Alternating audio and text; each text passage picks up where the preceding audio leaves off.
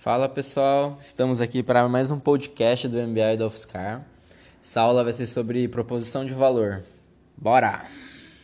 Bom, o Bacarelli começou a aula é, mostrando a importância que tem a proposição de valor e o segmento de clientes para o Business Model Canvas. É como se isso fosse a essência do seu modelo de negócios. Ele realmente tipo, fez até uma comparação, trouxe uma frase que ela compara, tipo, da mesma forma que o lucro é o centro da, do seu negócio, a proposição de valor, o seu produto, o seu serviço, eles pre preenchendo a necessidade de seus clientes, tem a mesma importância. Então, fixando, proposição de valor e segmentos de clientes são muito importantes e é por isso que a gente tem essa aula de Valor Proposition Canvas. Beleza. Mas aí então, o que é proposição de valor? É o conjunto de benefícios percebidos pelo cliente a usar a solução. Você pode ver que a proposição de valor responde quais são os problemas e necessidades dos clientes que vocês estão resolvendo e por que os clientes vão escolher pagar pela nossa solução. Respondendo essas perguntas, você já tem a sua proposição de valor. Mas vamos aprender a construir ela? A gente tem algumas etapas. A primeira é traçar o perfil do cliente. A segunda é desenhar o mapa de valor. E a terceira é validar o encaixe entre esse perfil e esse mapa que você criou. Então são aquelas duas áreas que a gente viu no, no Canvas é, de proposição de valor. Entrando um pouquinho mais adentro dessas etapas, vamos lá na primeira, que é traçar o perfil. Você tem que identificar os jobs, as dores e os ganhos. Mas o que é cada um? Vamos lá. Job, ele descreve o que o cliente precisa realizar o que vai ser feito? Ele dá o exemplo que você chamar um táxi é um job. Ele também é chamado de job funcional. Ele expressa o que o cliente precisa resolver, as tarefas que o cliente precisa realizar, as necessidades que o, precisa, que o cliente precisa ter atendidas, entendeu? E as dores? As dores, elas descrevem emoções negativas, custos, situações indesejadas, riscos são aquilo que o cliente experimenta durante, antes ou depois da execução de uma atividade, de um job. E os ganhos? Os ganhos são os benefícios que o cliente espera, deseja ou que vai surpreender muito ele. É muito mais do que uma atividade, um job que precisa ser executado. Pode ser uma utilidade funcional, algum, algum ganho social, emoções positivas que vão além do que ele estava esperando, uma economia de custo que cara, economizou muito, sabe? Ele não estava esperando e surpreendeu. É por aí mais ou menos os ganhos. Com isso, você consegue traçar o perfil do cliente. Mas como que você faz isso mesmo? Você identifica. Então, para você interagir com os clientes, o Baca recomendou você fazer entrevistas, observar, prototipar alguma solução para eles interagirem, ter um MVP mesmo, fazer uma simulação mesmo, um teatrinho, um concierge, enfim, tem muitas soluções que você pode interagir com o seu cliente para recolher essas informações. Importante você ver quais são os mais relevantes mesmo, o, os jobs, dores e ganhos. É, quais são os prioritários para o negócio? Você vai achar vários. Dá uma priorizada. E aí, com o perfil montado, você vai começar a fazer a segunda etapa, que é desenhar um mapa de valor. Você vai ter que colocar nele como que você resolve os jobs, como que você remedia as dores e como você vai gerar esses ganhos.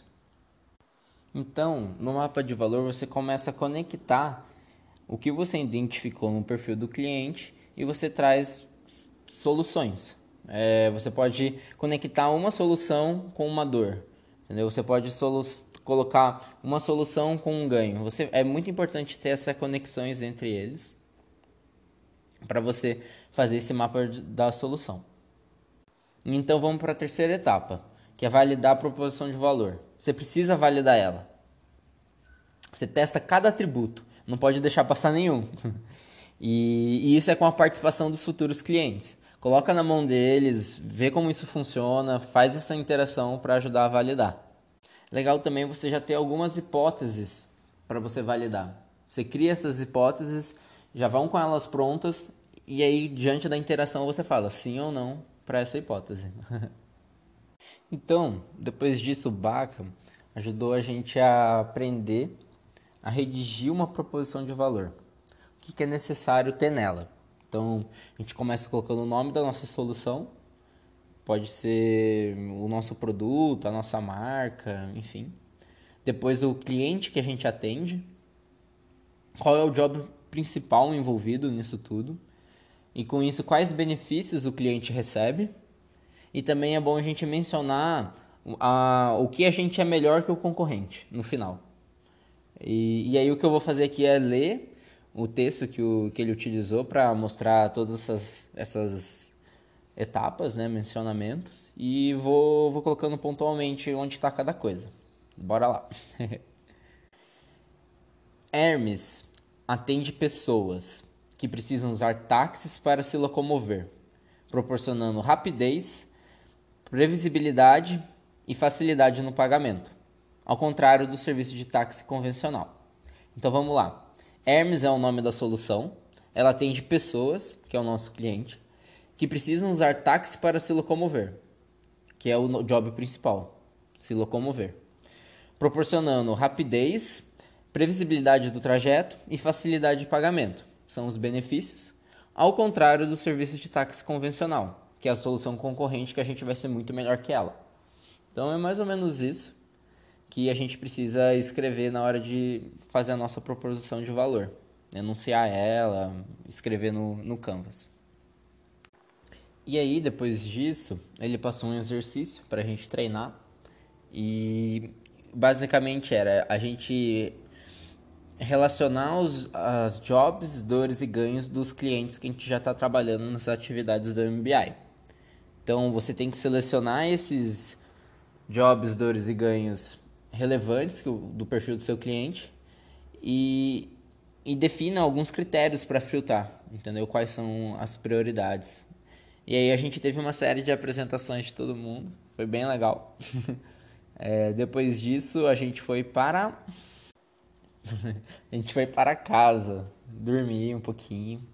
Aí sábado de manhã a gente voltou com o Milkshake Marketing e a gente foi um probleminha que a gente que ele trouxe, né, bem legal, que ele falou que tipo uma loja de fast food ela queria aumentar o, número de vendas de milkshake. E aí ela tentou modificar o aspecto do produto, dar algumas sugestões para os clientes, adotar que eles estavam sugerindo, adaptar o produto para os hábitos de consumo do cliente e não teve nenhum resultado significativo. Mudou a embalagem, mudou isso, tentou mudar o hábito, atendeu sugestões, não funcionou. E aí a pessoa teve uma sugestão de mudar a pergunta.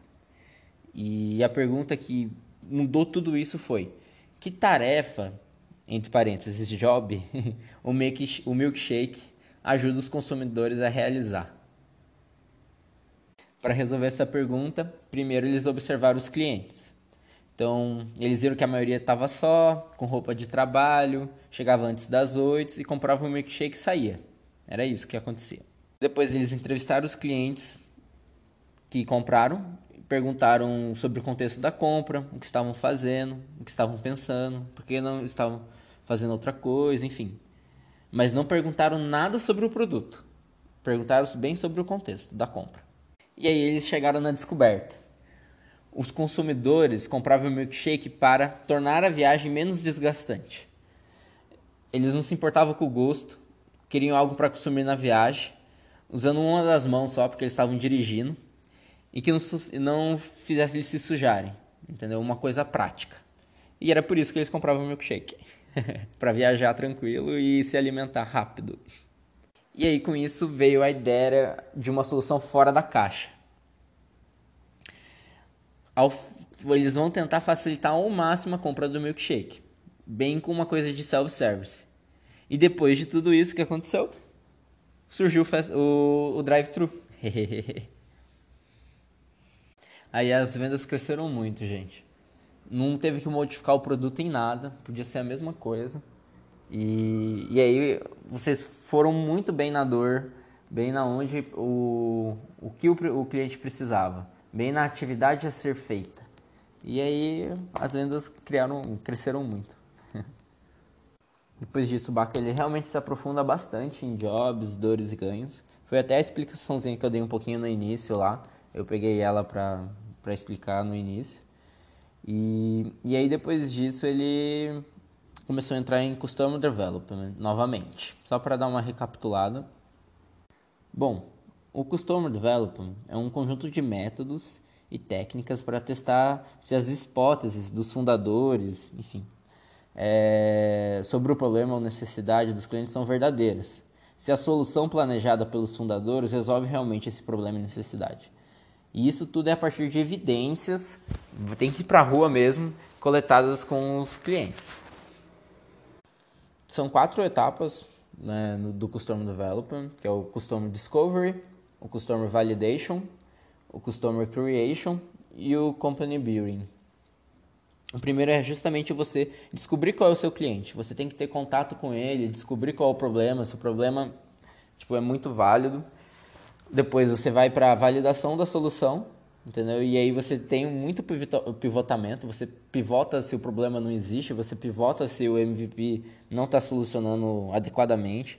Esse ciclo de iteração é muito importante até você chegar no, no Product Market Fit, que é daí quando você vai para a terceira etapa.